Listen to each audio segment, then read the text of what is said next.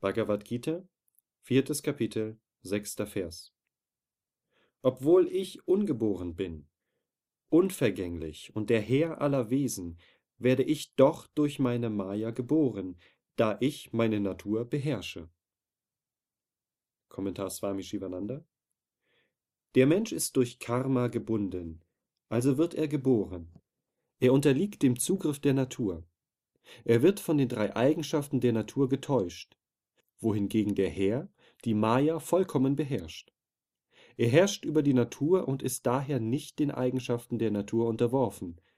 Es scheint, als wäre er durch seine eigene Maya oder verschleiernde Kraft geboren und verkörpert, so ist es aber in Wirklichkeit nicht.